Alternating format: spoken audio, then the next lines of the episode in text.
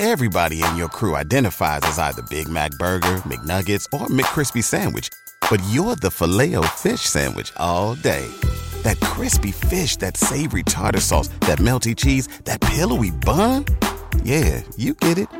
Every time. And if you love the filet of fish, right now you can catch two of the classics you love for just $6. Limited time only. Price and participation may vary. Cannot be combined with any other offer. Single item at regular price. Ba da ba ba ba. ¿Te preocupas por tu familia? Entonces, ¿por qué darles solo huevos ordinarios cuando pueden disfrutar de lo mejor? Eggland's Best, los únicos huevos con ese delicioso sabor fresco de granja, además de la mejor nutrición, como 6 veces más vitamina D, 10 veces más vitamina E y 25% menos de grasa saturada que los huevos regulares, además de muchos otros nutrientes importantes. Así que, dales los mejores huevos. Eggland's Best, mejor sabor, mejor nutrición, mejores huevos. Algunas escenas de este programa han sido recreadas.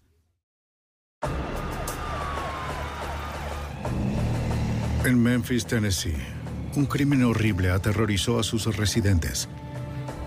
Muchos no escucharon los gritos de la joven madre, pero sintieron su pérdida. Las autoridades locales en su búsqueda del criminal encontraron personas que tenían motivos. Los investigadores se vieron obligados a considerar si fue un acto aleatorio de violencia o un crimen fríamente calculado. La evidencia se acumula, no hay sospechosos evidentes. Asesino en serie fugitivo. Ted Kaczynski es arrestado.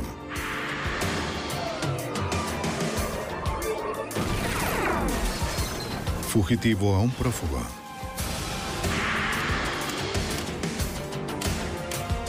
Los archivos del FBI. Muerte en el río. El condado de Tunica, Mississippi, al sur de Memphis, Tennessee, es el tercer destino más grande de los Estados Unidos para las apuestas. Shannon Sanderson, de 25 años, se había convertido en una clienta habitual. El 19 de abril de 1996, esta ama de casa de las cercanías de Memphis, Tennessee, visitó su casino favorito. Shannon estaba teniendo una buena noche. Se las arregló para convertir 500 dólares en 5 mil en la mesa de apuestas de Blackjack. A las 3 y 30 de la mañana se retiró y se dirigió a casa. Claro. Seguridad. Cuando los jugadores ganan en grande, la mayoría de los casinos ofrecen una escolta para proteger a los clientes de ser robados. Este casino no era la excepción. Hola, ¿cómo estás? Muy A bien. petición de Shannon, un guardia la acompañó hasta el Muy estacionamiento. fantástico, muchas gracias. La casa de Shannon en Memphis estaba a una hora en auto por vías aisladas. Ella conocía bien la ruta. Le encantaba ganar, pero también podía perder.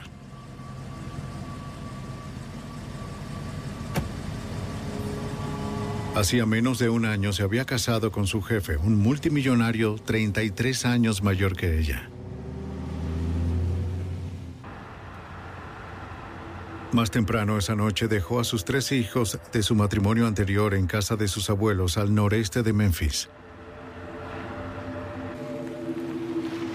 Eran casi las 4 y 45 de la mañana, cuando Shannon se detuvo en la entrada de la casa para recoger a sus hijos.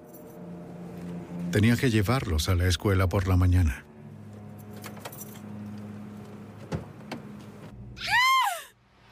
¿Escuchaste eso? Dentro de la casa, los ex-suegros de Shannon se despertaron por un grito desgarrador. Su ex-suegro corrió a la ventana y vio a Shannon luchando con alguien con una gorra de béisbol. ¿Quién es? Él corrió a ayudarla. Los vecinos también escucharon la conmoción y presenciaron el crimen. En cuestión de segundos, la madre de tres niños había sido secuestrada a menos de 15 metros de la puerta principal.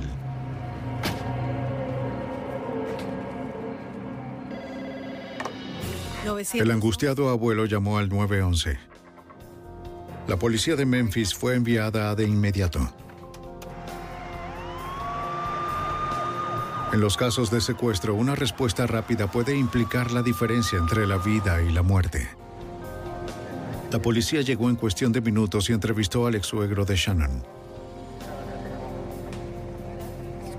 El capitán de la policía de Memphis, Richard David Rolson, sargento para el momento, recuerda que el hombre hizo todo lo posible por recordar lo que había visto. Su ex suegro escuchó una conmoción y vio cómo se alejaba un automóvil.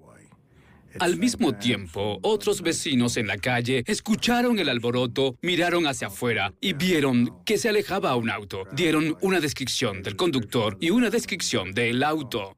Todo esto pasó. A pesar de la luz tenue, los testigos concordaron en que el conductor usaba una gorra de béisbol roja. Pero sus descripciones del vehículo variaban. Algunos lo describieron vagamente como oscuro y deportivo. Otro testigo estaba seguro de que era un Chevy Beretta vino tinto. dejó a los niños sola, así que... Ninguno pudo describir la cara del conductor. En la entrada cerca de la calle, la policía encontró dos botones de metal que al parecer fueron arrancados de la ropa de Shannon. Cerca encontraron una uña artificial. El auto de la víctima fue registrado, pero la policía no encontró nada que sugiriera la identidad del secuestrador o el paradero de Shannon. Su ex suegro la había visto esa misma tarde cuando dejó a los niños.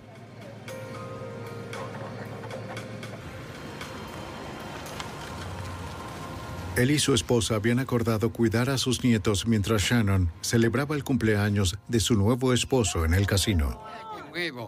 Señor, es bueno verlo. su ex nuera se había divorciado de su hijo hace menos de un año. Hola, hombrecito. Aquí está el abuelo. Pero su relación siguió siendo amistosa y ella lo visitaba con los niños a menudo. Deben portarse bien, ¿de acuerdo? El ex suegro de Shannon le dijo a la policía el nombre del casino donde ella y su nuevo esposo solían ir a jugar. El casino confirmó que ella estuvo allí y que había ganado 5 mil dólares. Pero nadie pudo decir si estaba con alguien en particular. Más tarde ese día, la noticia del secuestro de la madre de tres niños, a unos pasos de donde dormían sus hijos, horrorizó a los residentes del lugar, de acuerdo al fiscal del distrito de Memphis, Jerry Kitchen.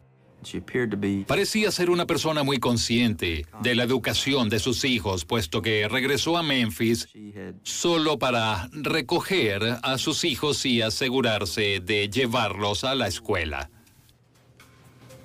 La policía de Memphis interrogó al ex esposo de Shannon, quien era el padre de los tres niños. No, señor. Bien, sí, espere. Cariño, ¿puedes dejarme un momento con el caballero? Gracias, cariño. Estaba trabajando cuando ocurrió el secuestro frente a la casa de sus padres. Aunque su relación con Shannon había sido tormentosa, Siguieron casados durante casi ocho años. Cuando comenzó a trabajar con él... Al final se divorciaron después de que Shannon se enamoró de su actual esposo. Llamé por la noche. La policía de Memphis no quiso eliminarlo como sospechoso tan pronto en la investigación, a pesar de que la coartada del ex esposo de Shannon era sólida. ¿Quién sabe la razón por la cual las personas se divorcian? Siempre hay. Nunca he sabido de un buen divorcio. Ella le hacía pagar una manutención aun cuando estaba casada con un millonario. Que viniera. La policía acudió a su actual esposo para saber más. Es difícil, pero apreciamos... Como era multimillonario, consideraron la posibilidad de que Shannon hubiera sido secuestrada para pedir un rescate. Era propietario de una gran empresa de seguridad en Memphis y era bien conocido. Todos querían ayudarlo porque lo conocían o sabían de él. Y como tenía mucho dinero, podía ser un objetivo perfecto para chantajearlo por dinero mis hijas. Hasta ese momento no había recibido ninguna llamada o carta de rescate. Había estado alterado desde que lo despertaron a las 5 de la mañana con la noticia del secuestro de su esposa. Por desgracia, la última vez que hablaron esa noche, discutieron. estaba haciendo. Cumpleaños feliz. Era su cumpleaños número 58 y sus hijas adolescentes de un matrimonio anterior se habían acercado para celebrar. feliz. Esa misma noche su esposa Shannon había planeado llevarlo al casino.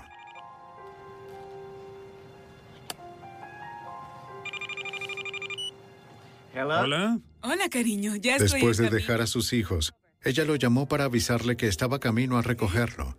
Lo sé. Él le dijo que no estaba listo. Sus hijas estaban allí y él quería pasar más tiempo con ellas antes de salir. No, Shannon se enojó. no. No nos Según su esposo, bien. ella sentía que estaba poniendo a sus hijas por delante de sus planes. Él le dijo que podía estar listo en media hora, pero ella colgó. Hola.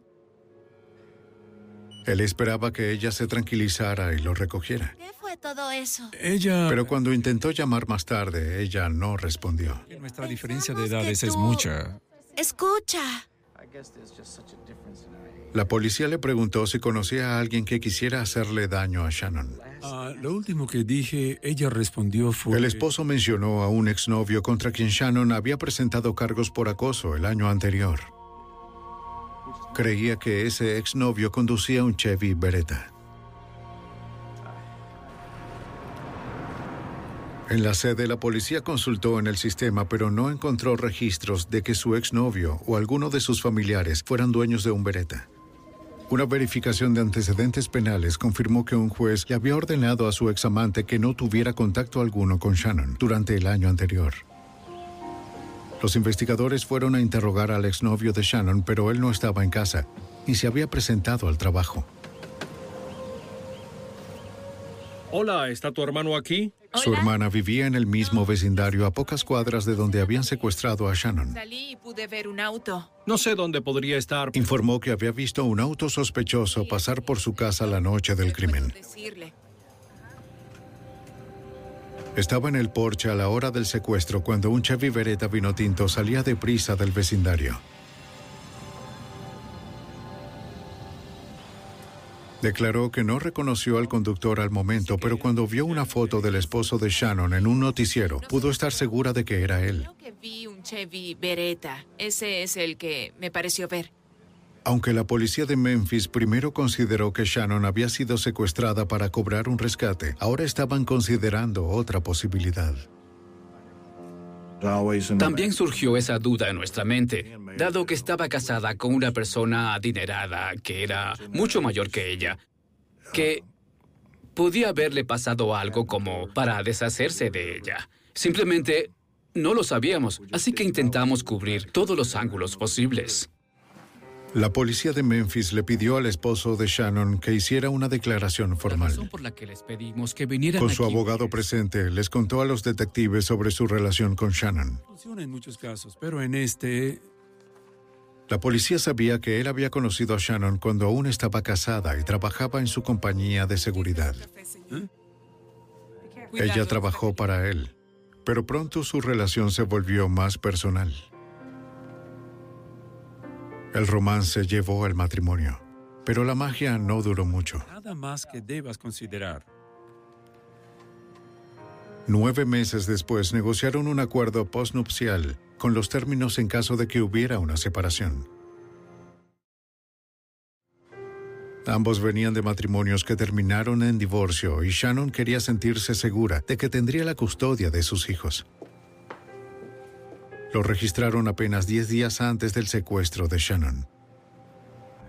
Me siento capacitado como para volver. El esposo de Shannon insistió en que fue su esposa quien quiso el acuerdo. Afirmó que el dinero no era el problema, pues tenían cuentas bancarias separadas. Se da cuenta de que al negarse. Cuando la policía lo planteó, el esposo accedió a reforzar su declaración con un polígrafo. Concertar la cita. Bien. Para cubrir todas las posibilidades, la policía verificó morgues locales, cárceles y hospitales. Pero después de una semana, los investigadores no tenían pistas sólidas sobre el paradero de Shannon. La policía de Memphis recibió decenas de llamadas de residentes locales. Muchas eran bien intencionadas, pero improductivas. Ah, ¿Cuál es su nombre? Todo tenía que ser verificado. Gracias por llamar. Una fue de una mujer llamada Sharon Powers, en la cercana Clarksdale, Mississippi, a casi 130 kilómetros al sur de Memphis.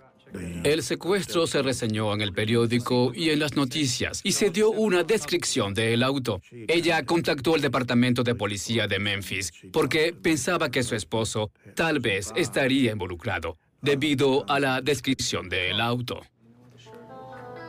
Le indicó a la policía de Mississippi que creía que su esposo Lee podría encajar en la descripción del sospechoso. El día siguiente al reporte del crimen se puso una gorra roja y salió de la ciudad en su Chevy Beretta rojo para ver a su madre. Para mí. Pero no. La mujer dijo que ella y su esposo habían peleado. Vi unas manchas de sangre. La policía le pidió que los llamara cuando él regresara. Me preocupa. No eran muy optimistas. Eh, creo que el hombre que... Su reseña parecía una disputa doméstica no relacionada con el crimen. El 3 de mayo de 1996, la policía respondió a otra llamada de un ciudadano preocupado que intentaba ayudar. En un casino en el condado de Tunica, Mississippi, un testigo creyó ver a Shannon Sanderson, vestida como empleada de un casino. ¿Le puedo ayudar? Cuando un oficial se le acercó, comprobó que era un caso de confusión de identidad. Fue una llamada más entre cientos de pistas falsas que frustraban la investigación. Muchas gracias por su llamada. Después de dos semanas de búsqueda, los investigadores locales seguían sin encontrar a la madre desaparecida. Su familia solo tenía la esperanza de que aún estuviera viva. En la primavera de 1996, la policía de Memphis continuó la búsqueda de Shannon Sanderson, de 25 años de edad, quien había sido secuestrada frente a la casa de sus ex suegros.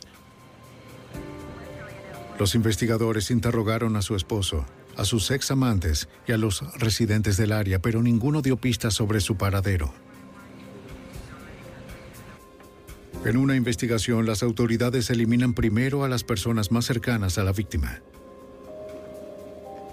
Tras más de dos semanas de búsqueda, el capitán de la policía de Memphis, Richard David Rolson, temía que el tiempo se les agotaba.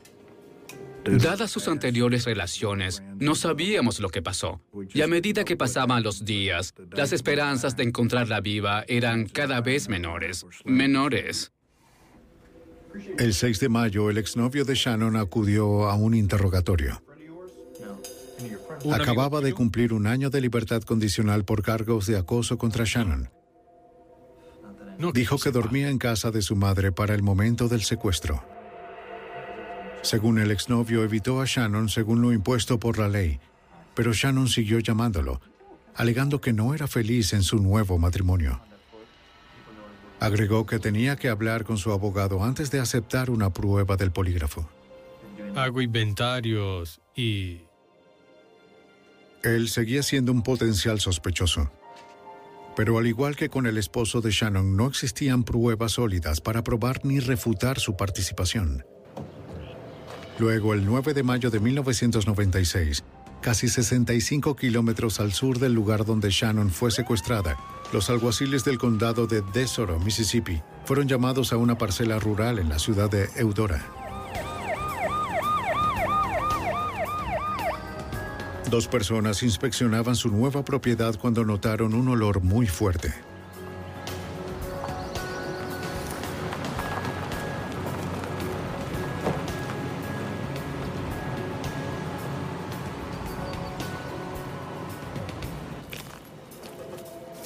Entonces descubrieron el cuerpo en descomposición de una mujer.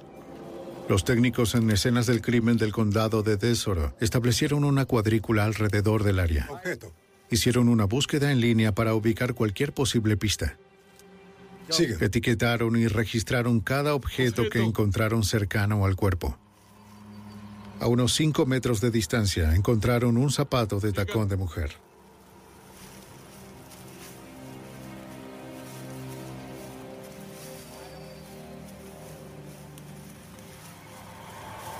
Más cerca del cuerpo marcaron la ubicación de otro.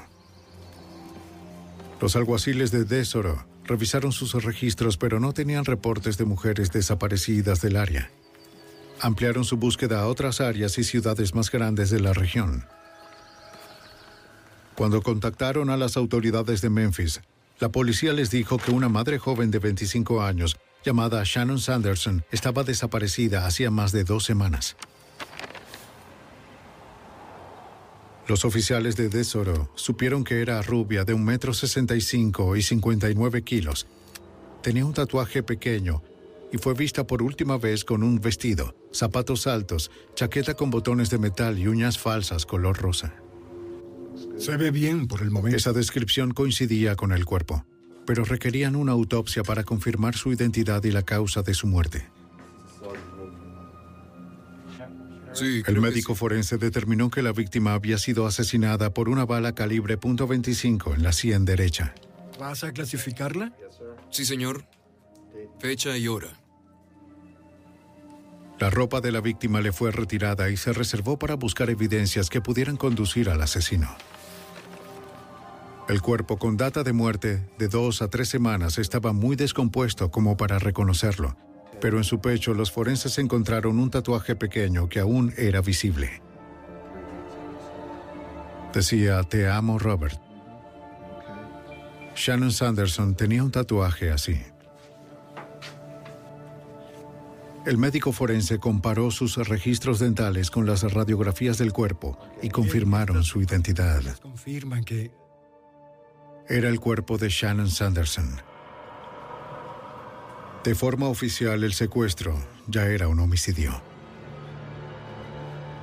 En Memphis se llamó al fiscal adjunto de distrito Jerry Kitchen. Su primera tarea sería reducir la lista de sospechosos que la policía había elaborado en las tres últimas semanas. Aquí en Memphis es inusual que tengamos casos de homicidios que consideremos misteriosos en los que alguien no se considere como sospechoso o que fue arrestado poco después del incidente, pero este caso particular fue un homicidio misterioso, con muchos sospechosos que, en cierta medida, parecían involucrados en el secuestro y asesinato de la víctima. El asistente del fiscal de distrito primero llamó a la Oficina de Investigación de Tennessee para que realizara pruebas de polígrafo y tratar de eliminar sospechosos potenciales. También contactó al FBI ya que el cuerpo de Shannon fue encontrado pasando la frontera del estado de Tennessee. La agente especial supervisora Jennifer Aiken de la oficina de campo del FBI en Memphis fue asignada al caso. Sintieron que necesitaban algunos recursos adicionales. Era un caso complicado. Cruzaba las jurisdicciones y querían que el FBI fuera parte del equipo que trabajaba para encontrar una solución, porque no fue un, un caso fácil. Las autoridades de Memphis esperaban que la experiencia de la agente Aiken ayudara a desentrañar las complejidades del caso. A los residentes locales les atemorizaba que el asesino de Shannon estuviera suelto, sin saber si o cuándo volvería a atacar.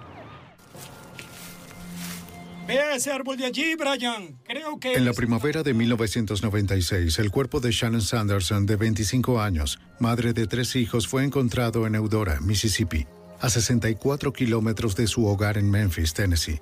El FBI, junto con los investigadores estatales y locales, necesitaba acortar la lista de sospechosos, que incluía al esposo de Shannon y a sus ex amantes. El fiscal de distrito Jerry Kitchen esperaba que las pruebas de polígrafo ayudaran con la búsqueda. Esta investigación fue difícil, pues había muchos sospechosos en este caso en particular. A través de su vida, la víctima se había divorciado.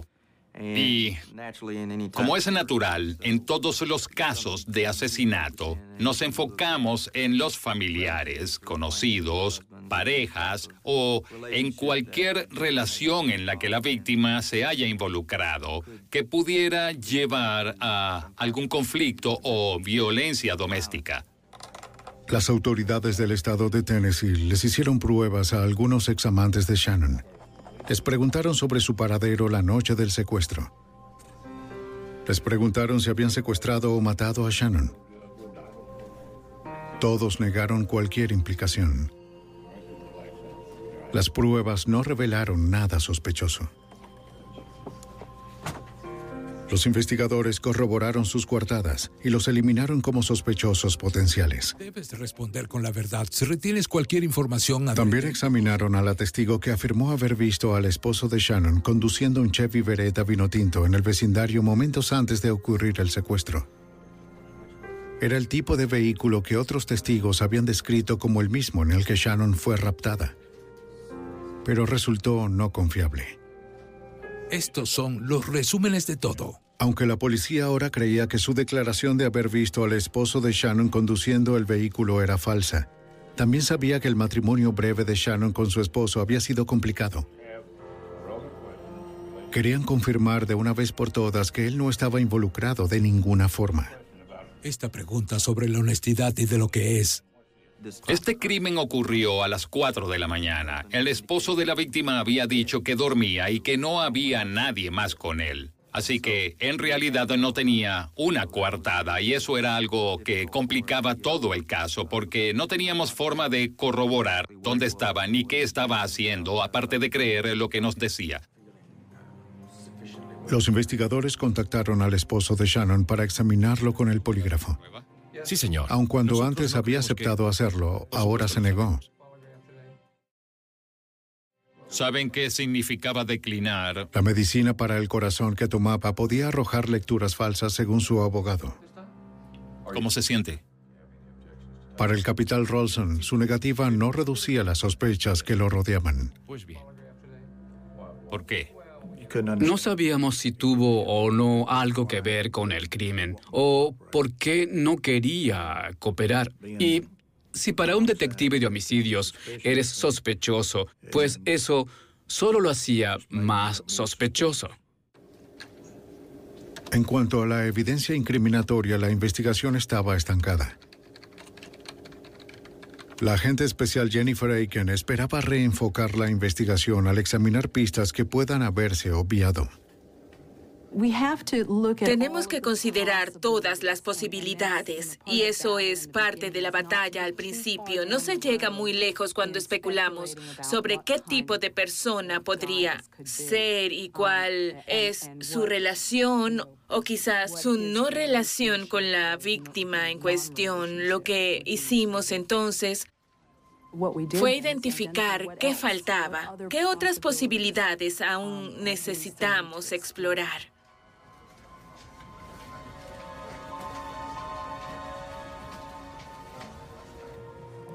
Una posibilidad, aunque no prometedora, era Shannon Powers, quien informó que su esposo podría coincidir con la descripción imprecisa del sospechoso. No, no creo que sea el asesino. Pero ahora no estaba tan segura de su declaración anterior. Está bien. Le dijo a la policía que había exagerado un poco. Sí. Lo que reforzó no su creencia de que solo había tratado de vengarse de su esposo por dejarla. No pudo haber sido él. Dijo que su esposo se había ido de la ciudad y que habían tenido algunas disputas conyugales.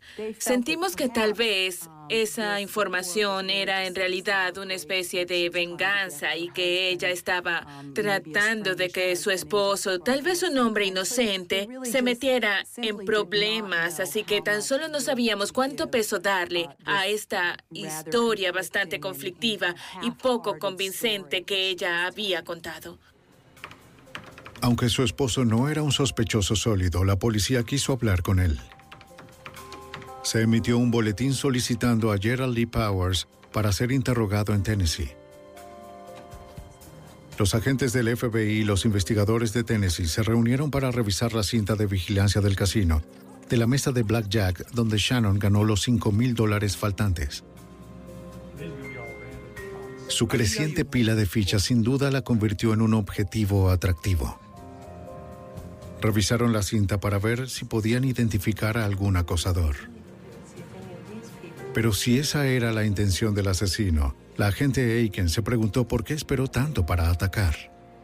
Tenía cinco mil dólares en efectivo. Era claro que había estado ganando por un tiempo y estaba allí muy tarde en la noche. Hubo una serie de factores que hicieron que su visita al casino fuera de alto riesgo. Aún así, el secuestro ocurrió casi una hora u hora y media después de que se fuera del lugar. Teníamos que determinar si tenía algo que ver con su visita al casino. La cinta mostraba a Shannon, pero no revelaba si estaba siendo acosada. Los investigadores aún no estaban cerca de encontrar la verdad.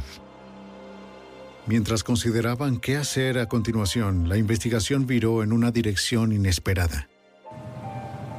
El 22 de mayo de 1996, cerca de Hebronville, Texas, a más de 1.200 kilómetros de donde ocurrió el secuestro de Shannon.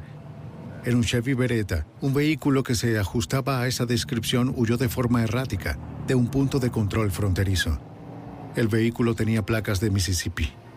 Uno de los guardias de la patrulla comenzó a perseguirlo pensando que el conductor era un criminal potencial o un contrabandista. En mayo de 1996, mientras la investigación del secuestro y asesinato de una joven madre de Tennessee continuaba, agentes de la patrulla fronteriza de Estados Unidos perseguían a un Chevy Beretta vino tinto con placas de Mississippi que huía, similar al descrito por los testigos del secuestro. Arrinconado en un callejón sin salida, el sospechoso se resistió. ¡Contra el auto! ¡Contra el auto! Luego retrocedió cuando el agente lo apuntó con un arma.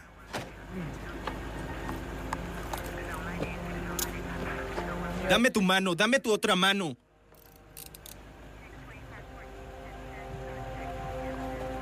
Tenía 14 billetes de 100 dólares en el bolsillo. El conductor dijo que su nombre era Gerald Lee Powers, pero no tenía licencia de conducir para demostrarlo. Una búsqueda superficial del auto no reveló drogas ilegales o extranjeros. Pero en el maletero los agentes de la frontera recuperaron un arma robada registrada en Arkansas. El auto fue cerrado y permaneció en el lugar bajo vigilancia armada hasta que los agentes del FBI realizaran una búsqueda más exhaustiva.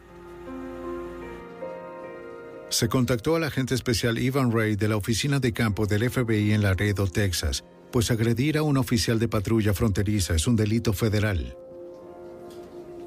El agente Ray confirmó la identidad del conductor cuando supo que Gerald Lee Powers estaba involucrado en otro altercado en la frontera con México. Hablé con funcionarios del Servicio de Aduanas de Estados Unidos quienes indicaron que habían tenido otro incidente ese día, donde una persona huyó y dejó varios documentos de identificación en el mostrador al salir.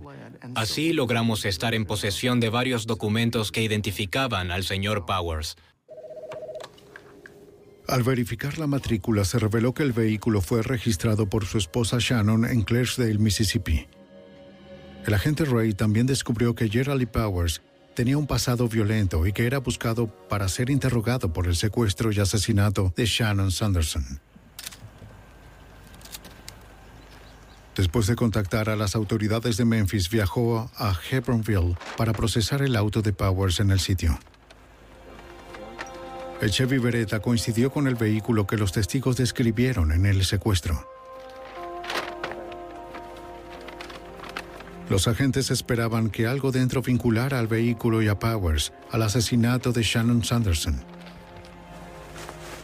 Tomaron una sábana y una funda de almohada junto con la cubierta del maletero como evidencia. Bien, asegura bien todo esto. Lo llevaremos hasta la sede. Cuando reunimos evidencia como esa, no tenemos idea de los resultados de los exámenes de laboratorio al final. Solo tratamos de obtener la mejor y la mayor evidencia posible, dejando al laboratorio hacer su trabajo. Los agentes tenían menos esperanzas de encontrar algo en el interior del auto, pues parecía que lo habían limpiado y aspirado hacía poco. A cientos de kilómetros del equipo de recolección de evidencias más cercano, el agente Ray improvisó con lo que tenían a la mano. Algo que debíamos buscar eran cabellos y fibras por el asiento trasero. No contábamos con el equipo especializado que tenía el de recolección de evidencia. Así que usé un rodillo de pelusa nuevo que tenía en la oficina, del que suele usarse en los trajes, como un tipo de adhesivo. Un tanto oculta por el asiento delantero, el agente encontró una uña artificial color rosa en el piso. Era similar a las que la víctima usaba al momento de su secuestro. El fiscal de Memphis, Jerry Kitchen, pensó que esta podría ser la pista que situaría a Shannon Sanderson en el auto de Powers. El agente Ray nos llamó y nos dijo que había encontrado una uña en el piso cerca del asiento trasero del vehículo, que es la parte del auto donde, según la información de los testigos, la víctima pudo ser ubicada cuando fue secuestrada. Las autoridades de Memphis fueron a Laredo para interrogar a Gerald Lee Powers sobre el asesinato. Powers les dijo que no sabía nada más de lo que había oído en las noticias. Admitió haber estado en el casino esa noche, pero se fue temprano para visitar a un vecino enfermo terminal. Mientras seguía la entrevista, los investigadores hablaron con el vecino en Clarksdale, Mississippi, quien negó que Powers estuviera allí en ese momento. No estábamos muy convencidos de que Gerard Power fuera el sospechoso, pero vimos como sospechoso que intentara dar una coartada falsa. Y sí, el vecino estaba muy enfermo y podía estar equivocado porque lo visitó en momentos distintos.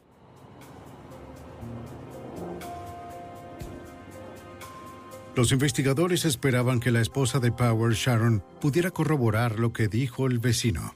Al inicio le dijo a la policía que su esposo se ajustaba a la descripción del sospechoso que testigos vieron durante el secuestro, un hombre que llevaba una gorra de béisbol roja. Ahora agregó que él iba con frecuencia al casino donde la víctima pasó su última noche, pero no sabía si había visitado a su vecino esa noche, y negó que su esposo tuviera algo que ver con el secuestro y asesinato de Shannon Sanderson. ¿Le trataban bien?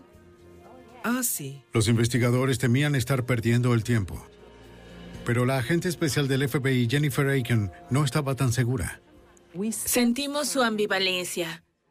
Sabíamos que como se presentó con una historia poco convincente, sabíamos que se había presentado por otra razón y que habían cosas que debía contar. Segundos después, Gerald Lee... La agente Aiken se dio cuenta de que debía invertir mucho tiempo para desarrollar la confianza de Sharon Powers. Mientras el diálogo con la mujer seguía por semanas, el FBI contactó a Tom Scott, director de vigilancia del casino donde la víctima estuvo apostando antes de su secuestro. Se le pidió que confirmara si Gerald Lee Powers fue registrado esa noche en alguna de las 600 cámaras del casino de más de 8.500 metros cuadrados. Jennifer Aiken. del FBI nos dio una descripción básica de lo que el sospechoso tal vez usó la noche en cuestión. Y la tomamos como una descripción general, desde el color de zapatos, a pantalones vaqueros, tipo de chaqueta y quizás una gorra. Cualquier día puede haber entre 3.000 y 10.000 personas dentro del casino. Scott y su equipo revisaron cientos de horas de grabación buscando a un hombre con una gorra de béisbol roja y una camiseta amarilla. Su punto principal era la mesa de blackjack donde Shannon pasó gran parte de la noche. Si el sospechoso solo está en un lugar, es más sencillo, pero un casino es un lugar muy entretenido y todos deambulan por ahí, yendo de una tragamoneda a otra, a los restaurantes o a los juegos de mesa. No pudimos localizar al individuo. Los investigadores acudieron a Sharon Powers para obtener más detalles sobre las actividades de su esposo esa noche. Hicieron lo posible para que se sintiera cómoda. Uno de sus vecinos, oficial de policía, le brindó tranquilidad y apoyo. Era una mujer dividida entre su empatía por la víctima y sus sentimientos hacia su esposo. Lo amo. Ella amaba a este hombre. Creo que fue difícil para Shannon aceptar el hecho de que la víctima era la madre de tres niños pequeños. Ella misma era madre de tres hijos y estaba muy relacionada con la víctima. Dijo que le disparó. Poco a poco, Sharon Powers luchó con su conflicto interno. Dijo que la llevó en el auto comenzó a abrirse revelando cómo era su vida hogareña con su esposo Gerald Lee Powers. Dijo que él controlaba todo en la casa. Sus tres hijos de matrimonios anteriores le temían. Sharon admitió que ella también. Mantenía una campana en su silla. Cuando la agitaba, Sharon acudía corriendo. A pesar de su carácter controlador, sus sentimientos hacia él eran profundos. Esta es una mujer que de verdad vivió bajo el control de Gerald Lee Powers durante varios años.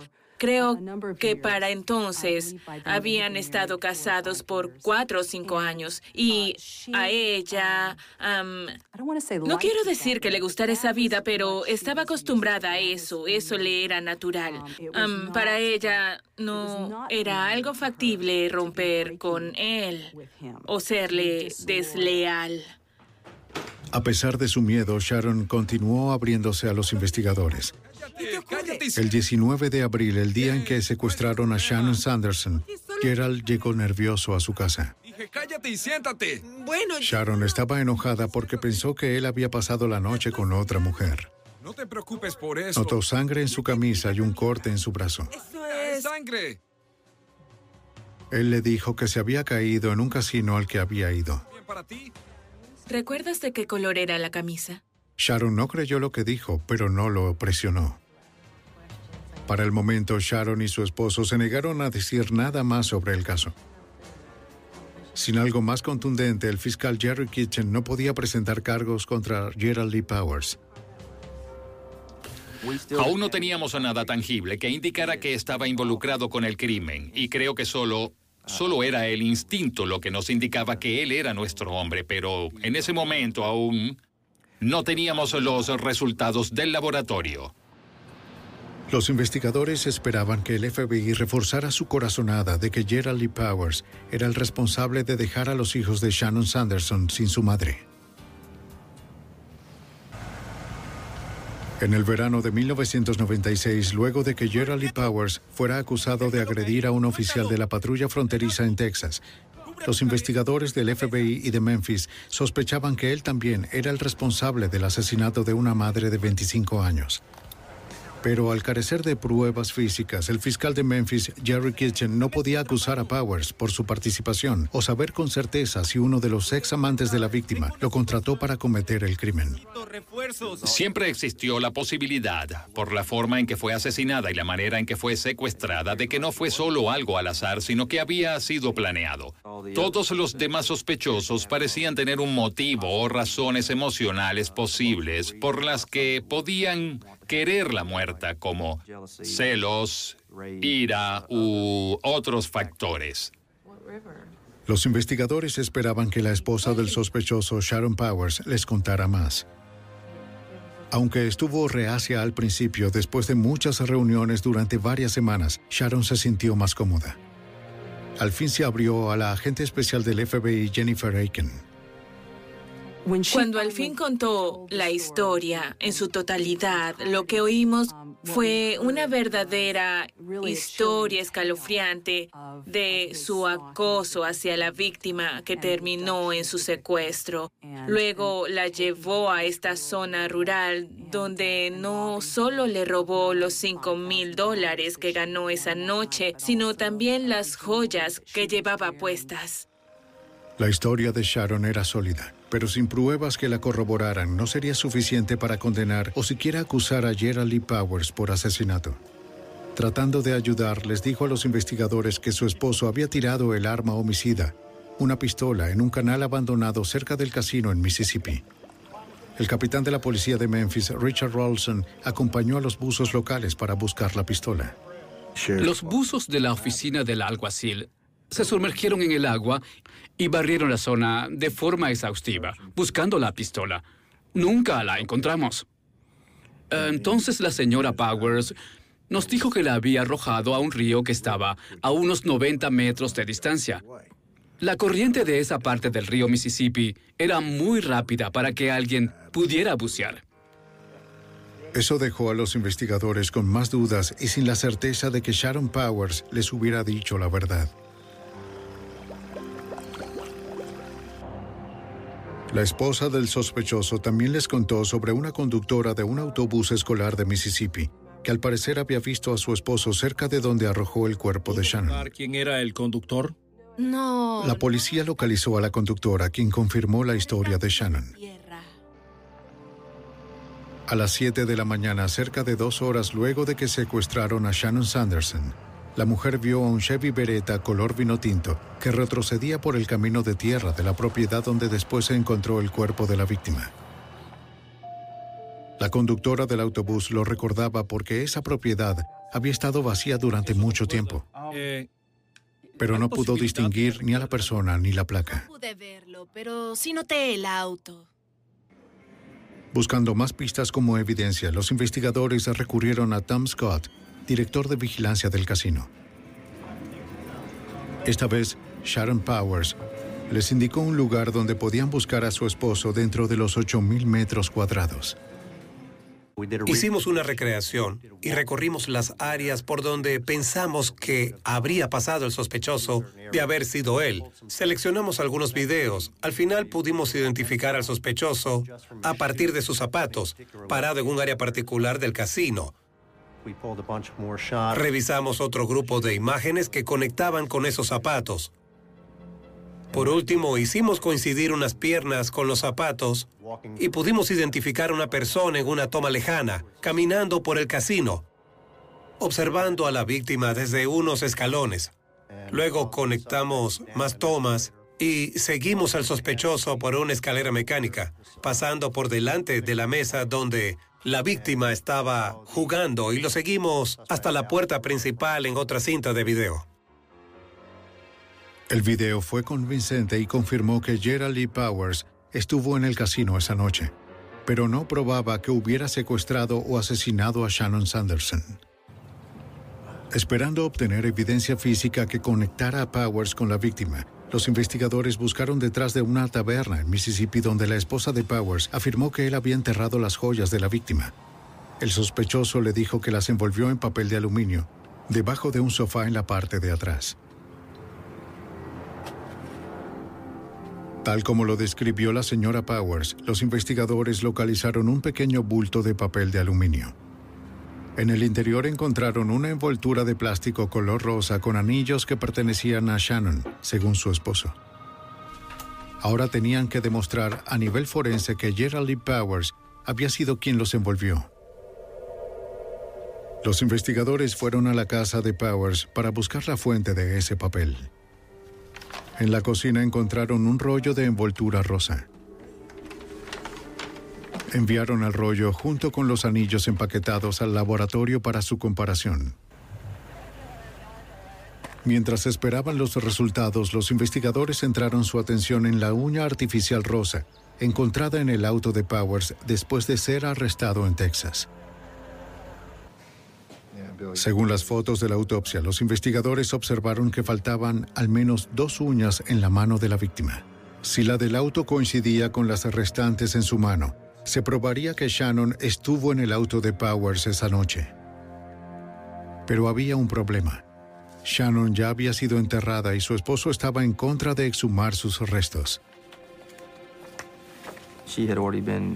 Ella ya había sido enterrada, así que tuvimos una audiencia en el tribunal para desenterrarla y tener la posibilidad de examinar sus uñas y confirmar si en realidad pertenecían a ella o no. Contra la voluntad de su esposo, el juez ordenó la exhumación del cuerpo. A principios de julio, tres meses después del asesinato, los investigadores recuperaron el cuerpo de Shannon Sanderson. Sus uñas artificiales restantes fueron retiradas y enviadas al laboratorio para compararlas con las otras. Los resultados fueron negativos. La uña encontrada en el auto no era de ella. Los investigadores esperaban que las otras pruebas en el laboratorio del FBI en Washington, D.C. dieran resultados más prometedores. Dentro del envoltorio de papel de aluminio recuperado en Mississippi, los examinadores retiraron la cubierta de plástico rosa enrollada alrededor de algunos anillos.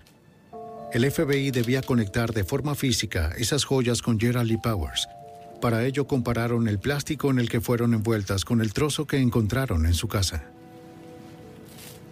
El agente del FBI que lo examinó indicó que no era la pieza exacta que fue desprendida, pero que coincidía de forma exacta con ese rollo en cuanto a los polímeros, el tinte y todo eso, y se demostraba que esa fue la fuente de donde provino el plástico en el que fueron envueltos los anillos de la víctima. Esa fue la primera prueba forense que vinculó a Powers con la víctima. Pero el caso aún no estaba resuelto. Una prueba más contundente provino de una de las fibras que se encontraron dentro del ahora inmaculado auto de Powers. Teníamos la fibra de un vestido, la cual se encontró en el vehículo que él conducía esa noche y que coincidía con la fibra del vestido que llevaba la víctima. Y eso también fue muy significativo. Las autoridades estaban convencidas de que Gerald Lee Powers había asesinado a Shannon Sanderson, pero no estaban seguros de que hubiera actuado solo.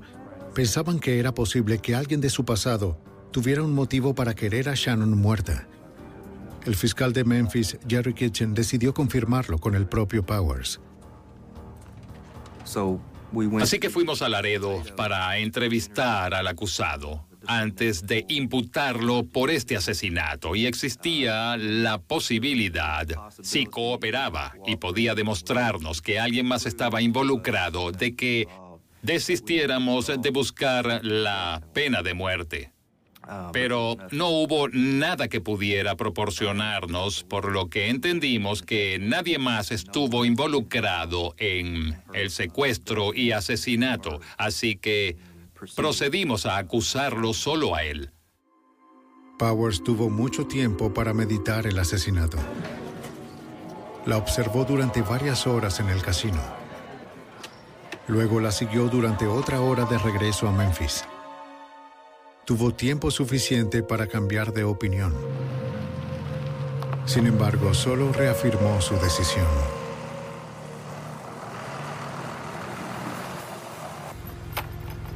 Secuestró a la madre de tres hijos, la robó y luego le disparó a quemarropa. ¡Vamos, vamos! ¡Apresúrate! ¡Entra allí!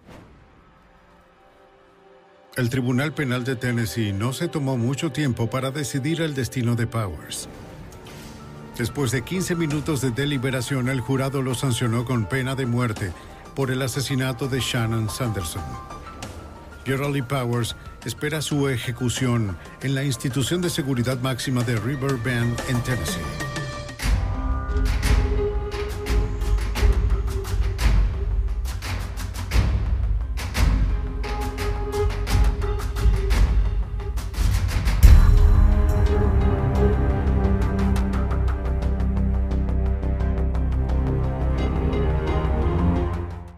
¿No se merece tu familia lo mejor? Entonces, ¿por qué no los mejores huevos? Ahora, Egglands Best están disponibles en deliciosas opciones. Huevos clásicos, de gallina libre de jaula y orgánicos de Egglands, que ofrecen un sabor más delicioso y fresco de granja que le encantará a tu familia. En comparación con los huevos ordinarios, Egglands Best contiene la mejor nutrición como 6 veces más vitamina D, 10 veces más vitamina E y el doble de omega 3 y B12. Solo Egglands Best. Mejor sabor, mejor nutrición, mejores huevos. Visita egglandsbest.com para más información.